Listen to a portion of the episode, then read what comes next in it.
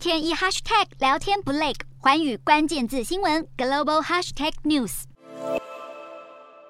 中国在台海区域军演引发国际紧张局势，这也影响到了周遭国家对于国防安全的重视。日本外务大臣林芳正十八号与菲律宾外交部长进行了电话会谈时，就台湾、东海以及南海情势交换了意见，并表示将会加强双边的合作。日本与菲律宾在安全合作方面拟定签署协定，让双方的部队往来更加的顺利，以利未来举行更多联合军事演习。另外，双方还讨论到经济合作方面，两国计划要扩大合作范围，推进像是农业、能源转型、减少灾害风险等合作，以帮助菲律宾在疫情后复苏经济，并且要巩固日本与菲律宾长达十一年的战略伙伴关系。